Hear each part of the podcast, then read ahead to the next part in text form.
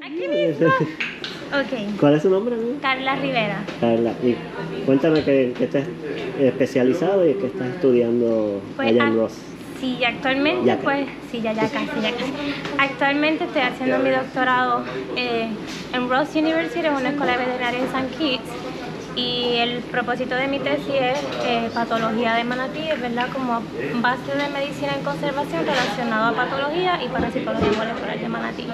Y yo le preguntaba a Antonio que hay mucho conocimiento nuevo, ¿verdad? De si pensamos de aquí a 20 años atrás, a- y él me comentó de tu investigación y por eso vinimos donde ti. Cuéntame un poco como tú, que, que eres más joven y entonces lo ves ya un conocimiento histórico, ¿cómo, cómo lo has visto cambiando a través del En cuanto a las causas de muerte, ¿te refieres?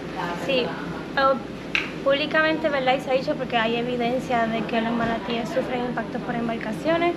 No todos los manatíes sobreviven a esto y las heridas que causan estas embarcaciones a veces son fatales al momento de causarle la muerte, pero a veces estas heridas pueden ser de un sufrimiento prolongado y pueden desarrollar otras cosas que van relacionadas a las causas de muerte. Pero también a través de esta tesis que yo estoy realizando se ven otras causas, por ejemplo, de manera natural, como enfermedades, ya sean por parásitos. Aquí entra lo que es el tema de la toxoplasmosis, como una zoonosis, ya que es una enfermedad que se cruza entre humanos y, animales domésticos. Y estamos viendo a través de estos estudios de histopatología y de mortandad que también están afectando también a los manatíes.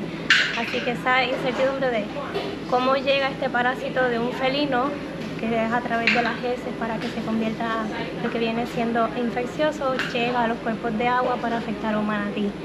Y eso es, una, es alarmante, es preocupante. Nosotros vamos a las playas, visitamos cuerpos de agua, ríos, en donde estas heces contaminadas con este parásito pueden también afectarnos a nosotros y no saberlo.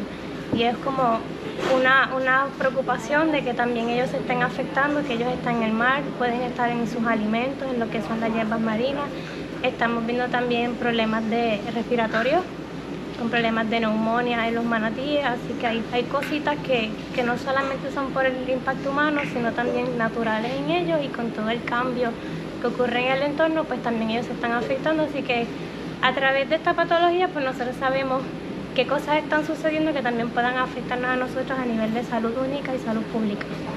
Y en términos, te quería preguntar también, he leído que en el caso de los cetáceos, los otros mamíferos, hay causas, antro- antrópicas, sonidos, sonares, la navegación. ¿Ustedes han visto que haya incidido, en el caso de los cetáceos a veces como que los atonta, los aturde, eh, en los manatíes puede pasar algo parecido? Hasta el momento yo no he tenido reportes en cuanto a como por ejemplo los delfines con lo del biosonar y todo este problema que le causa a ellos con ecolocalización.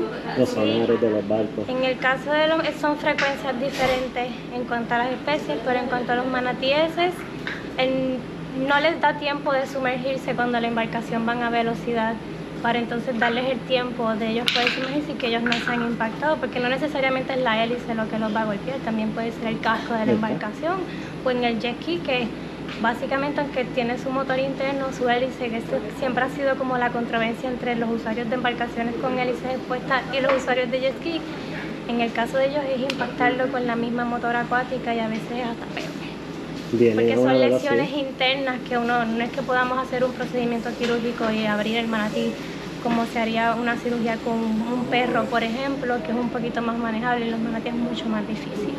Así que tratar esas lesiones internas es Y entonces son causas antrópicas más en la superficie de- Sí. del agua, en, en los canales zonas de los en manglares. zonas de aguas llanas, donde también el, el ciudadano también lo usa de manera recreativa, disfrutar su día de playa.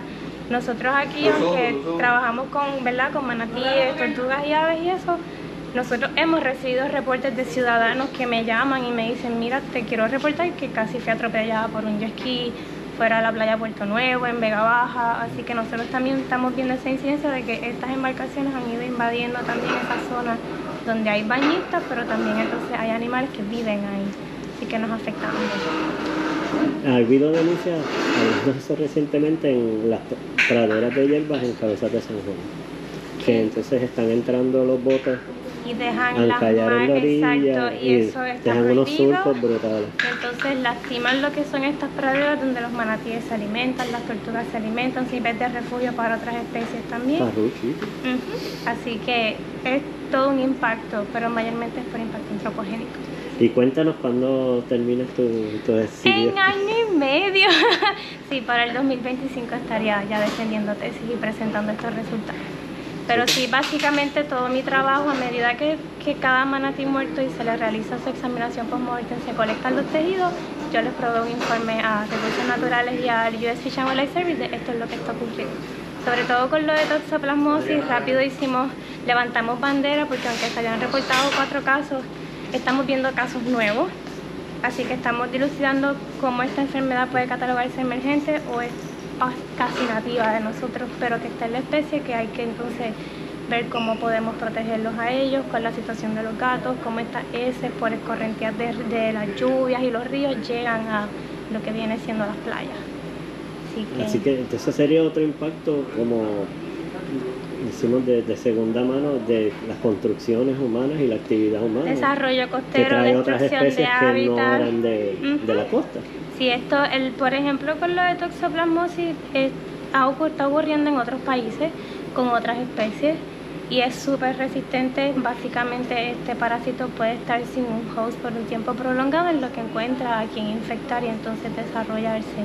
Y sobrevive a unas temperaturas en particular, un tiempo prolongado sin un huésped, así que está ahí nadando, esperando entonces a quién va a infectar. En el caso del manatí, pues le está causando la muerte y se considera toxoplasmosis diseminada porque no es que lo vemos en un órgano, lo estamos viendo en todos los órganos. Así que es alarmante. Bueno, mucho éxito. Investigación. Gracias. Gracias.